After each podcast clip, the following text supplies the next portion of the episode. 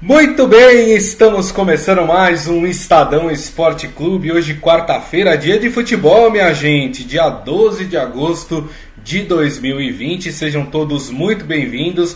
Já convido vocês a participar da nossa transmissão aqui pelo Facebook, facebook.com barra Estadão Esporte. E ao meu lado está ele, Rafael Ramos. Tudo bem, Rafa? Boa tarde, Gustavo. Boa tarde a todos os amigos internautas. É isso aí. Ó, oh, gente, vocês acharam que a polêmica sobre o coronavírus no futebol tinha acabado, né? Não acabou não, viu?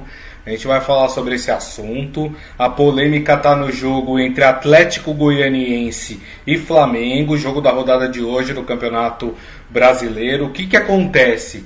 10 jogadores é, do Atlético Goianiense testaram lá atrás é, positivo para o novo coronavírus. Qual é a polêmica? É que passado 10 dias dessa testagem positiva, a CBF liberou esses atletas para jogarem hoje contra o Flamengo. Mas espera aí, o protocolo não são 14 dias? Por que 10 dias? Antes de passar para o Rafa, eu vou ler aqui a explicação dada pelo presidente da comissão médica da CBF, que é o Jorge Pagura Uh, ele falou que esses critérios são baseados no, nas normas do Centro de Controle e Prevenção de Doenças dos Estados Unidos, que já, que já foi aceita inclusive pela Organização Mundial da Saúde, e que essa norma prevê o quê? Que após um exame PCR positivo, o PCR é aquele do cotonete, né? Que é, detecta o vírus nas vias respiratórias né? Então, depois dele testar positivo, o isolamento de 10 dias é suficiente para liberar o paciente. Então, com base nisto, a CBF acatou o pedido do Atlético Goianiense e esses 10 jogadores vão entrar em campo hoje contra o Flamengo. Mas aí tá a questão, Rafa. É uma roleta russa, né? Apesar de ter aí é, uma norma dizendo que com 10 dias está tudo certo, a gente não sabe se o vírus, a gente está conhecendo esse vírus agora, né? A gente não sabe é, se os jogadores, os outros jogadores do Atlético Goianiense, assim como o trio de arbitragem, assim como os jogadores do Flamengo e comissão técnica, estarão correndo risco, né, Rafa? Exatamente. Chamou atenção porque assim, até fazendo uma correção, Grisa, você disse 10 jogadores, na verdade são 4 jogadores são quatro, isso. do Atlético Goianiense. É. É, então, é, uma surpresa quando veio primeiro esse anúncio de que quatro jogadores é, foram detectados como positivo para o novo coronavírus no Atlético Goianiense. E aí, já é, no fim da noite, início da madrugada, veio a notícia de que esses jogadores haviam sido liberados pela CBF para participar do jogo contra o Flamengo. E aí é impossível de não fazer uma analogia ao Corinthians, porque o Corinthians ontem anunciou que dois jogadores testaram positivo, o zagueiro Gil e o atacante Léo Natel, e os dois é, foram retirados da uh, delegação que viajou para Minas Gerais, onde o Corinthians hoje às 7h15 da noite o Atlético Mineiro.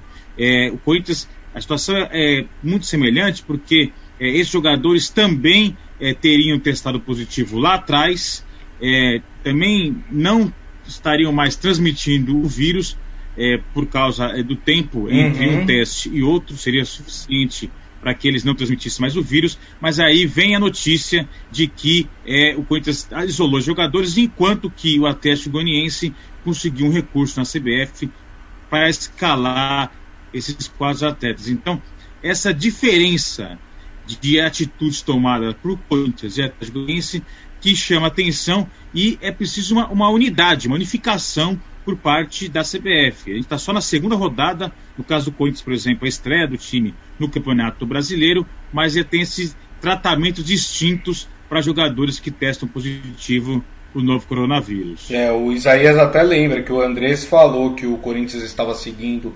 o, as normas de isolamento, não quis fazer o teste antes do jogo contra o Palmeiras na final do Campeonato Paulista, mas esses jogadores agora foram veio a notícia que eles estão. Você citou aí o, o Gil, né? O, o atacante também do Corinthians. Uh, onde eles foram. É, e aí ele perguntando onde eles foram contaminados. No Allianz, é, parece que eles já estavam contaminados. É, o teste se refere a antes da final, né? Então, é, é isso que ainda não está muito bem explicado, porque o Corinthians se recusou a fazer os testes antes do primeiro jogo da final lá em Itaquera. Para o segundo jogo da final, os jogadores do Corinthians foram testados. É, mas vem a notícia de que o Gil e o Lenatel foram infectados, é, vem a notícia só é, agora, é, terça-feira, véspera do jogo contra o Atlético Mineiro. E aí teria eles pelo menos há 10 dias atrás, eles também tinham sido é, é, infectados pelo vírus. Então, tem uma coisa aí que é preciso ficar mais clara por parte do Corinthians, nesse intervalo entre uhum. é, o teste de ontem, aquele primeiro teste que os jogadores teriam sido infectados, e essa partida é, da final do Campeonato Paulista contra o Palmeiras. Então, por isso que é um campeonato que está só começando, mas tem muita dúvida no ar e é preciso explicação por parte dos clubes, da CBF, para não ficar essa. Ninguém sabe de fato qual é a segurança que esses atletas têm de ir a campo. É verdade. É, eu acho uma, uma coisa completamente temerária, né? É, parece, né, Rafa, que a gente estava adivinhando que esse tipo de coisa ia acontecer no Campeonato Brasileiro. Eu lembro quando a gente voltou é, com o Estadão Esporte Clube em julho, é, a, o primeiro papo que a gente teve, eu e o Robson Morelli, a gente falou muito claramente, ele falou, olha, é, não, não duvidem se o campeonato é, sofrer risco de paralisação novamente, porque a coisa aqui no Brasil ainda está sem controle. Hoje, por exemplo, é, a gente recebeu a notícia que o governador de São Paulo, João Dória, foi infectado com o novo coronavírus. Quer dizer, o vírus está aí presente, está contaminando muita gente ainda, e é claro que a gente ia colocar em xeque em alguns momentos o, a, a volta do campeonato. E pior de tudo, Sim. o que a gente tem visto é a volta do campeonato sem um protocolo rígido ou específico para que tenha segurança, tanto as pessoas que trabalham na organização do campeonato, assim como as pessoas que trabalham para os clubes. E aí digo jogadores, comissão técnica, o pessoal de apoio é, dos times de futebol. É, quer dizer, a gente está é, para usar uma analogia aqui, que nem segue em tiroteio. Né? É, quem se salvar, se salvou. Quem for contaminado, parece que a gente está com esse pensamento. Quem for contaminado, que pena, né? Enfim, é, teve um risco ali, foi colocado o risco e ele deu azar de ser contaminado. Agora, a coisa não funciona assim, né, Rafa? É, o campeonato mal começou e até o Estadão traz no seu portal hoje uma reportagem que mostra que, é, juntando as séries A, B e C, é, mais de 50 jogadores já foram detectados com o novo coronavírus.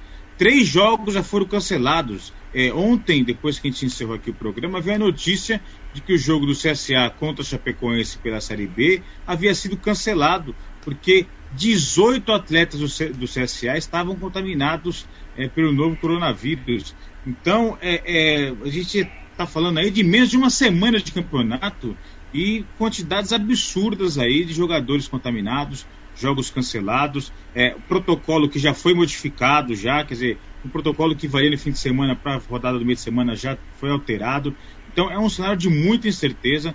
Você bem disse no início aqui do programa, é uma doença que a gente ainda está conhecendo, os médicos ainda não têm o pleno domínio é, desse vírus, então são muitas informações desencontradas e isso se reflete no campeonato. É um campeonato em que é, vem primeiro anúncio de que um jogador está infectado, depois vem anúncio de que o jogador pode jogar mesmo assim, um anúncio de que primeiro precisa testar só quem foi relacionado por jogo, depois muda o protocolo, tem que testar todo mundo, enfim, são muitas incertezas, isso é muito ruim é, para o campeonato, para o futebol brasileiro e, lógico, para a sociedade como um todo, que espera no futebol ter ali um, um lugar seguro, um lugar com um, protocolos é, que poderiam ser referência para outros segmentos da sociedade, mas por enquanto é isso que a gente tem visto. É, o que o está aparecendo é que a CBF largou na mão dos clubes a, a, o abacaxi.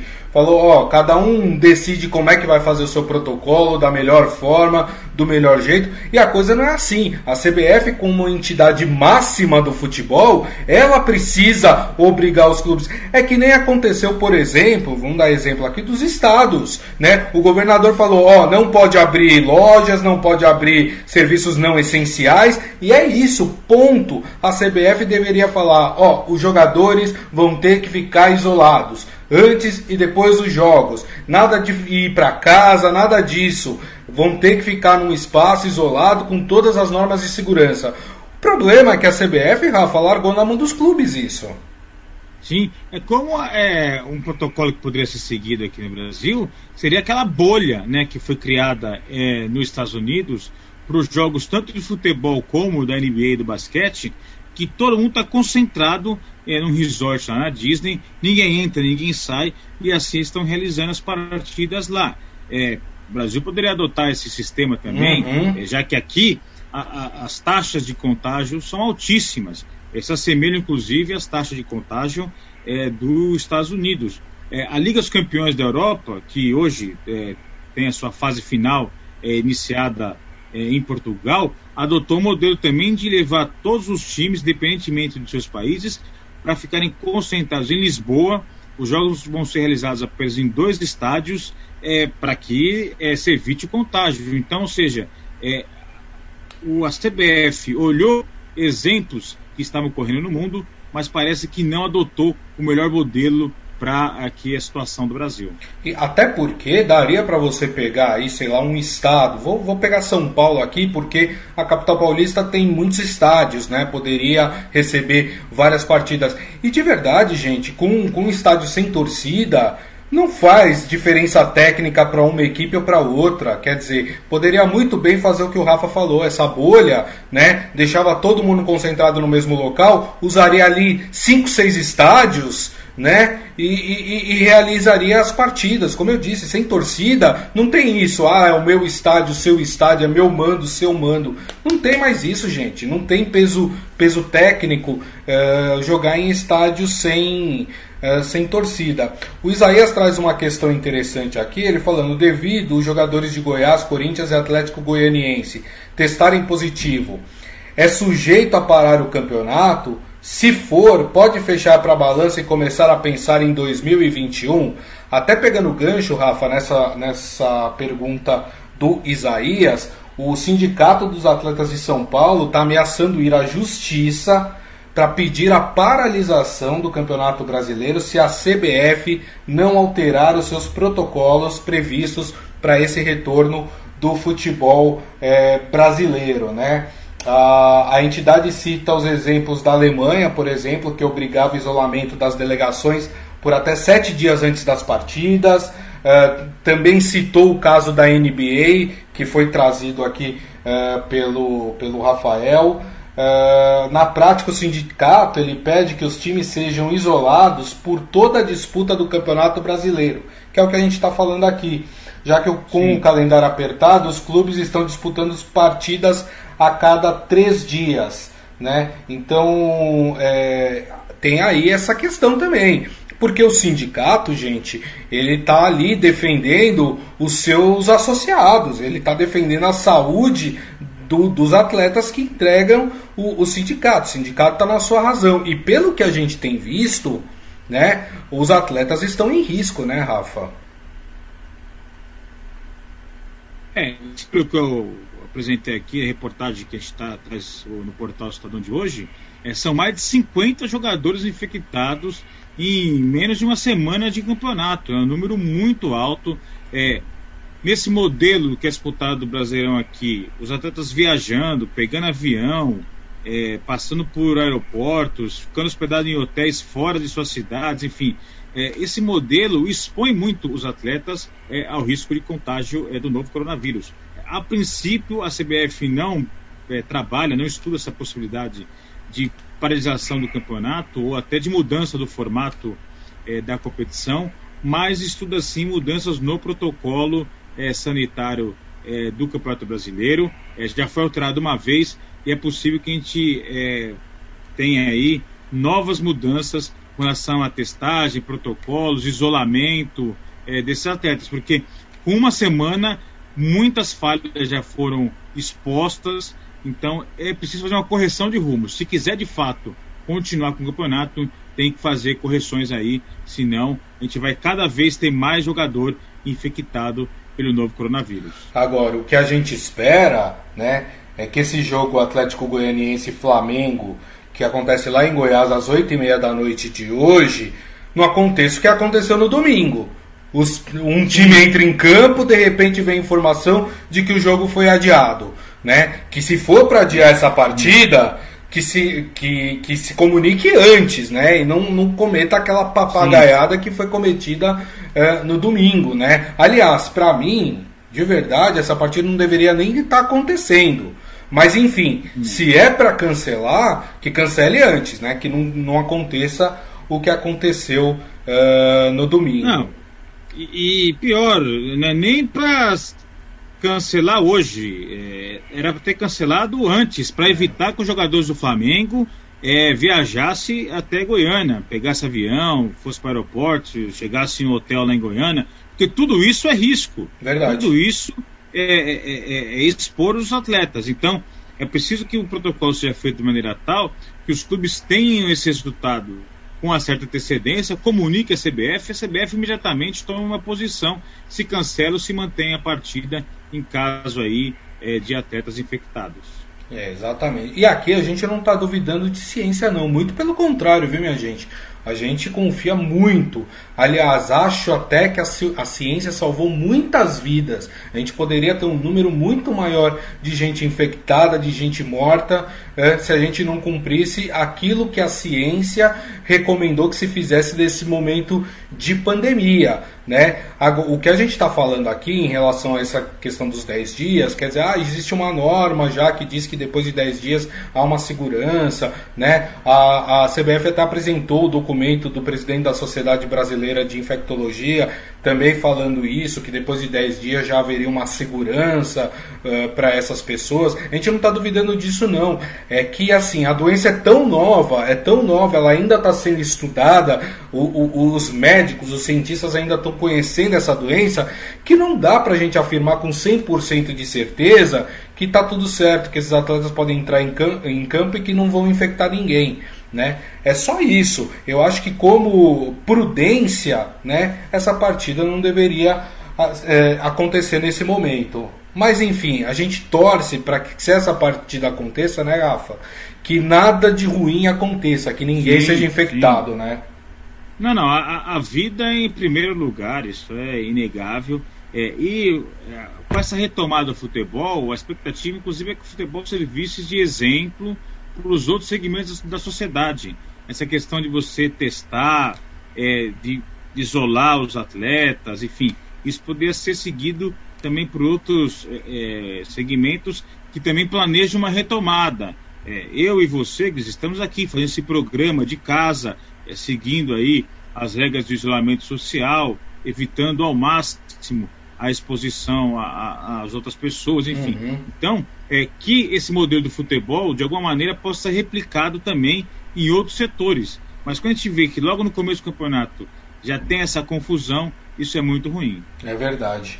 Bom, falando de campeonato brasileiro, então, deixando a parte que não dá para deixar, né? Mas enfim, a gente precisa também falar dos jogos que vão acontecer hoje no Campeonato Brasileiro. Eu vou passar a tabela de hoje, dessa quarta-feira, vai ter jogos na quarta e na quinta, né? Mas a gente vai falar é, mais especificamente hoje dos jogos da quarta, amanhã a gente fala dos jogos da quinta. Então, hoje, às 7h15 da noite, em Bragança Paulista, nós teremos Bragantino e Botafogo. Depois, no Mineirão, às 7h15 da noite também, nós teremos Atlético Mineiro e Corinthians. Olha que pedreira para o Corinthians. E o, que, e o Corinthians com desfalques importantes. Né? O Rafa falou aí do Gil, que está com, com Covid. Tem o Fagner também, que sofreu uma lesão na partida contra o Palmeiras, na final do Campeonato Paulista também eh, não vai entrar em campo. É um Corinthians desfalcado contra um Atlético Mineiro empolgado. Nós teremos na Arena Baixada também às 7h15 Atlético Paranaense e Goiás. É, na, às 8 e meia da noite, os jogos das 8 e meia da noite, né? Teremos no Pituaçu, lá na Bahia, Bahia e Curitiba. Uh, depois teremos em Goiás aquele jogo que a gente estava citando até agora há pouco, às 8h30, Atlético Goianiense e Flamengo. E aí, jogos das 9h30 da noite, né? os famosos jogos da TV. Eh, nós teremos Fluminense e Palmeiras no Maracanã. Olha que jogo bacana para um, uma noite de quarta-feira. E teremos para fechar a rodada na quarta-feira Ceará e Grêmio no Castelão. É, dá para a gente destacar aí as duas partidas envolvendo paulistas, Rafa? O Palmeiras enfrentando o Fluminense e o Corinthians o Atlético Mineiro? Olha, primeiro começando pelo Corinthians, né, que é o jogo mais cedo aí das 7h15 da noite, é, o Atlético Mineiro, é, altíssima expectativa com relação a esse time, porque investiu, é, fez contratações interessantes, é, sobretudo com o treinador, o São Paulo, o técnico aí que é, o ano passado deu o que falar é, no comando no Santos. Aí logo na estreia do campeonato, o Atlético vai lá e vence é, o super badalado Flamengo fora de casa. Então, com isso, a torcida do Atlético ficou muito empolgada. De fato, é para ficar, porque o Atlético é, investiu para isso. Então, é um Atlético é, que foi muito bem na primeira rodada contra um Corinthians que não vai ter o Gil que é o alicerce do sistema defensivo da equipe. É, então, o Corinthians que contra o Palmeiras é, nas finais do campeonato sofreu, é, foi ali é, decisão para os pênaltis, mas não jogou bem as duas partidas uhum. da final. Então, assim, é, é um Corinthians que eu acho que vai ter problemas para enfrentar esse Atlético é hoje é, é, lá em Minas, viu? É, eu vejo o Atlético favorito é, contra o Corinthians. É, agora falando do outro jogo é, envolvendo o Paulista, que é o jogo do Palmeiras contra o Fluminense lá no Rio de Janeiro, o Palmeiras vem embalado é, pela conquista do campeonato paulista, mas também, assim como o Corinthians, não fez boas partidas na, nas finais, sofreu para vencer um time ali com limitações como o Corinthians é, sofreu no último minuto, acabou descendo para os pênaltis, uhum. mas que está com moral elevado contra um Fluminense que o Odair Helman está tendo dificuldade para fazer esse time engrenar. É, até jogou de igual para igual contra o Flamengo na decisão do Carioca, mas é um time que ainda está. É, não engrenou. E, e, não sei se vai ser hoje contra o Palmeiras que vai engrenar. Por isso que eu vejo aí certo favoritismo é, do Palmeiras contra o Fluminense. É, é, eu concordo com o Rafa. Acho que. É, aliás, o Odair Helma, que é a torcida do Fluminense nas redes sociais já está pedindo a cabeça dele. Calma, gente. Muito cedo ainda, né? Vamos, vamos esperar aí um pouquinho mais é, rolar o campeonato para ver se de fato o trabalho dele não engrena, né? É, tem algumas outras partidas muito interessantes aqui também. É, por exemplo, esse Ceará e Grêmio, né? Partida super importante. É, o Ceará, atual campeão do Nordeste, né? Vamos lembrar. E o, e o Ceará que acabou perdendo na sua estreia. Tem aí um Grêmio também empolgado, né? Um Grêmio que quer mostrar que também é força para vencer esse campeonato brasileiro, né, Rafa? É um Grêmio desfalcado, né? Vai sem oito jogadores é, para enfrentar o, o, Ceará lá em Fortaleza. É, mas é um Grêmio que é, tem feito é, bons trabalhos é, nos últimos anos, conquistou a Copa do Brasil, conquistou Libertadores, Campeonato Gaúcho com o Renato, é, mas faz muito tempo que não ganha o Campeonato Brasileiro. Então, é, tá na hora esse Grêmio mostrar também força em competições de pontos corridos e não apenas em mata-mata.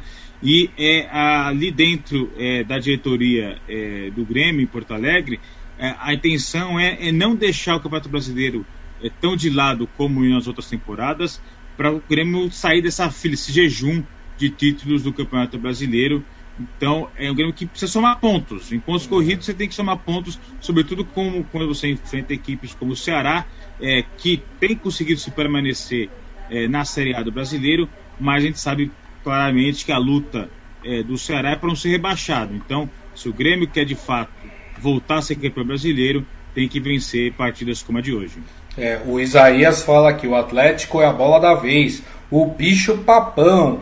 apesar de uma vitória não tão convincente. Aliás, né, o São Paulo já está reclamando, está falando que precisa de pelo menos mais cinco reforços. Esse São Paulo é insaciável, Rafael. No Santos foi assim também, né? No Santos ele chegou pedindo um monte de jogador. Só que, ô, ô Guisa, o Santos, é, você que acompanha muito bem, é, o elenco do Santos limitado e mesmo assim foi vice-campeão brasileiro. É. Ficou atrás do Flamengo, que o Flamengo de fato estava ali muito à frente é, dos rivais. Mas ele conseguiu fazer um bom trabalho. É, e é um trabalho que quem contrata sabe que pode ter alguns percalços no meio do caminho, como o Santos que foi eliminado é, pelo River Plate do, do Uruguai, uhum. foi eliminado da Copa do Brasil, foi eliminado do Campeonato Paulista, sofreu goleada do Ituano. Verdade. Do só que, é, apesar desses tropeços, quando você olha o trabalho ao longo da temporada como um todo, é se destacar um time que foi vice-campeão brasileiro é, diante de todas as dificuldades que o Santos enfrentou. Então, é, no Atlético, é, a, a, expectativa é que com um elenco maior ele consiga melhores resultados. É isso aí. Ó, o Adi Armando falando aqui, se o Corinthians conseguir o um empate com essa zaga de hoje, dá graças aos deuses. É, rapaz, não é fácil. Já que você tocou no Corinthians, você me deu um gancho para um outro assunto envolvendo o Timão. Agora fora de campo, rapaz, só parece problema na vida do Corinthians. Olha, uma decisão proferida na última terça-feira, né, ontem, o juiz Fernando Luiz Nardelli, que é da terceira vara civil de São Paulo, determinou a penhora de 1 milhão 590 mil reais que o Corinthians tem a receber da Federação Paulista de Futebol pela segunda colocação no campeonato. O bloqueio judicial é devido a um processo movido pelo Instituto Santanense de Ensino, a mesma faculdade que em 2018 e 2019 conseguiu a penhora da taça do Mundial de Clubes do Corinthians, aquela taça que foi conquistada em 2012. Só para vocês entenderem rapidamente, resumidamente, o processo, esse instituto, é, não sei se vocês lembram lá atrás que o Corinthians fechou uma parceria para ter uma faculdade dentro do seu estádio, dentro da Arena Corinthians, né? O que essa instituição diz é que o Corinthians dificultava o acesso dos alunos a, ao local, a essa unidade ficava dentro da Arena Corinthians. Então, pela segunda vez, essa instituição consegue aí uma penhora em cima do Corinthians. Dinheiro, Rafael, que não é tanto assim se a gente pensar no mundo do futebol, mas faz falta para quem está precisando de dinheiro, né? Olha, Gris, dia sim ou dia não, a gente vem falar aqui no programa de notícias envolvendo problemas financeiros do Corinthians, né? É, ontem foi o Grêmio acionando é, a CBF, porque o Corinthians atrasou o pagamento do Luan. Hoje é penhora da premiação do Campeonato Paulista. É. É, todo dia tem uma notícia: o Corinthians enfrenta sérios problemas financeiros. O Corinthians estava atrasando o salário do jogador e corria risco de, assim como o Santos, perder jogador é, por atraso de salário. É, é, parece que é um problema insolúvel é, a cada ano é uma bola de neve que só vai aumentando. Tem a questão do estádio. O Corinthians conseguiu suspender os pagamentos durante a pandemia, mas que é um problema ali o Corinthians conseguir honrar seus compromissos com a Caixa Econômica Federal. Então, é, a gente já disse isso ontem e é impossível não repetir. São problemas fora de campo que acabam afetando diretamente o rendimento da equipe dentro de campo. É, eu não sei de que maneira ali foi feita o, o acordo, o ajuste uhum. entre a diretoria e é, os jogadores com relação ao bicho, a premiação pelo Campeonato Paulista. Se esse dinheiro já tinha sido comprometido, que seria pago é, como premiação aos atletas, é, com essa penhora o Corinthians não vai conseguir fazer esse pagamento, e aí é, o jogador vai estar satisfeito de entrar em campo é, sem receber aquilo que foi combinado com a diretoria, e é por isso que eu digo que problemas fora de campo é, acabam afetando diretamente o rendimento da equipe. Então, é mais uma dor de cabeça para o técnico Thiago Nunes ter que lidar com essas situações, além de é, questões técnicas e táticas, uhum. questões médicas, né, com a, a, ausência, por exemplo, do Gil, enfim, é muito problema para um Corinthians que é, toda competição que entra, entra para ser campeão. Mas esse campeonato brasileiro, eu não sei não, viu? É verdade. Vou encerrar aqui o nosso programa, viu, Rafa, com a mensagem do Edson Gabriel Filho. Ele que fala: essa volta do Brasileirão está muito complicada. O Fortaleza já pediu adiamento do jogo com o São Paulo. Fora outros casos, tá tudo muito perigoso. É o que a gente vem falando aqui, né? A gente espera que não tenhamos aí problemas é, nessa rodada e ao longo do Campeonato Brasileiro. Eu, sinceramente, estou um pouco pessimista. Acho que a gente vai acabar tendo que rever essa volta do Campeonato Brasileiro um pouco mais para frente, né, Rafa? É isso aí.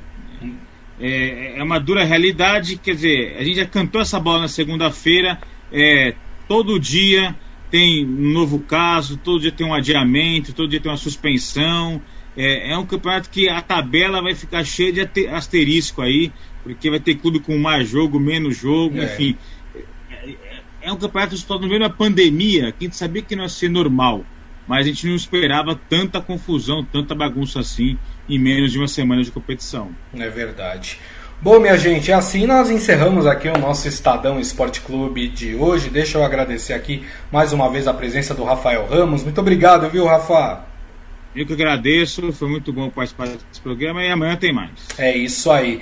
E agradecendo a todos vocês também pela companhia, a audiência hoje foi muito bacana, muito obrigado aí pelo prestígio sempre. Lembrando que daqui a pouco a gente publica o nosso podcast, portanto vocês podem baixar ou ouvir pelo aplicativo de streaming da sua preferência, é só colocar lá no campo de busca Estadão Esporte Clube que você tem acesso ao nosso canal de podcasts. Combinado? Ah, e amanhã, uma da tarde, estaremos aqui de volta na nossa live no Facebook, facebook.com barra Estadão Esporte. Um grande abraço a todos, uma ótima quarta-feira. Tchau!